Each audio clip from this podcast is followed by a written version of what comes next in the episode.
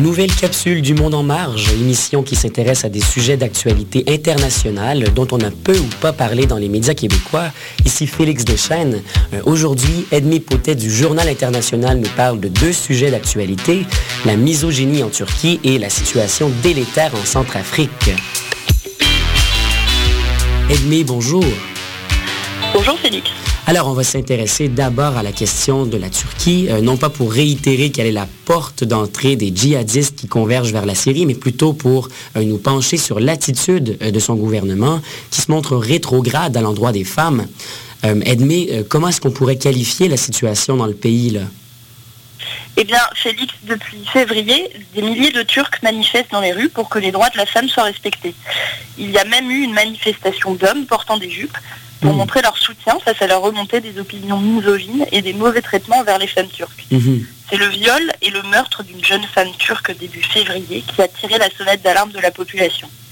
Trois hommes l'ont agressée, lui ont coupé les mains et l'ont mmh. tuée. Ce, n'est pas du tout un cas isolé en Turquie et chaque jour les femmes craignent un peu plus pour leur vie.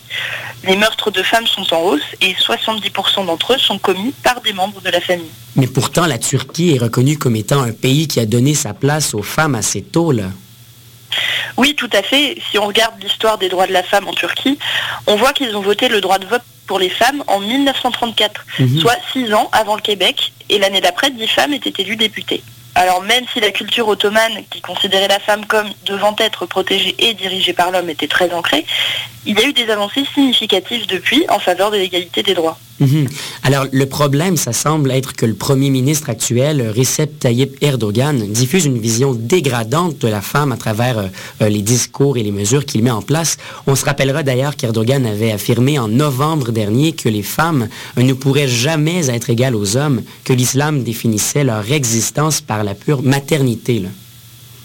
Exact.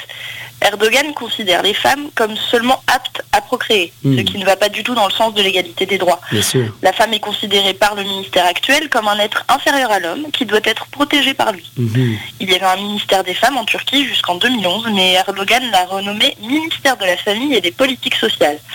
Ça montre bien que la femme n'est vue que par le prisme de sa capacité à donner la vie. Mhm. Le ministre va même plus loin et ne se cache pas du tout de ses opinions. Il a déclaré en 2014 que l'égalité des sexes était contraire à la nature humaine. Et si je me rappelle bien, même, euh, on avait sommé les femmes de ne pas s'esclaffer et rire en public pour qu'elles conservent leur décence en tout temps. Oui, tout à fait. C'est le vice-premier ministre, Bülent Arink, qui avait prodigué ce conseil. Conseil qui s'était ensuite attiré les railleries des femmes sur Twitter. Les femmes turques ne veulent évidemment pas se voir enfermées dans un rôle social unique et ont posté sur les réseaux sociaux des photos d'elles en train de rire aux éclats, comme un pied de nez aux autorités. Mhm.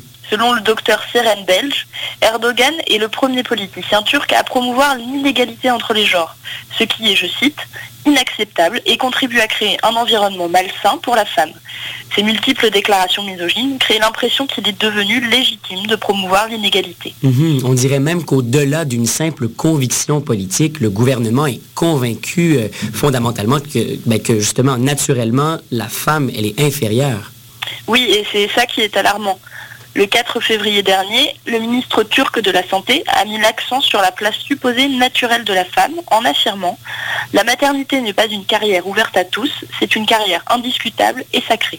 » On part dans des certitudes biologiques et religieuses sur le rôle de la femme, certitudes qui sont très difficiles de changer. Mhm. Mais le peuple turc, homme comme femme, se bat contre ces valeurs. Le décès de la jeune femme dont je vous parlais plus tôt a fait des remous. Les, les femmes ont désobéi à l'imam lors de la procession et ont porté elles-mêmes le cercueil, Ah. alors que c'est interdit pour elles normalement.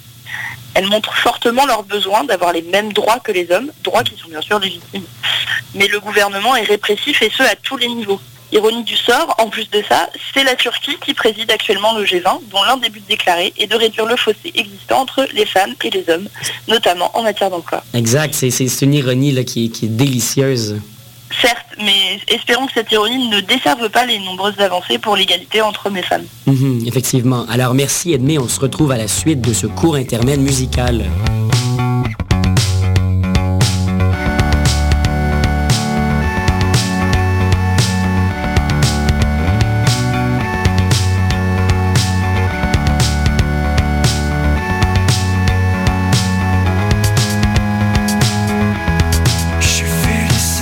Passons maintenant au deuxième sujet d'intérêt. Euh, en République centrafricaine, la situation est critique depuis déjà quelques années et ça ne va pas en s'arrangeant.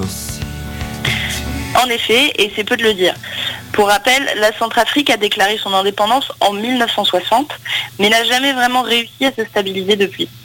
En 2013, la Seleka, qui est l'alliance de plusieurs partis musulmans, avait renversé le président de l'époque et pris le pouvoir en mettant Michel Djotodia à la tête du gouvernement. Et depuis, c'est le carnage. La Seleka avait décimé les populations chrétiennes de Centrafrique, chrétiens qui représentent 80% de la population.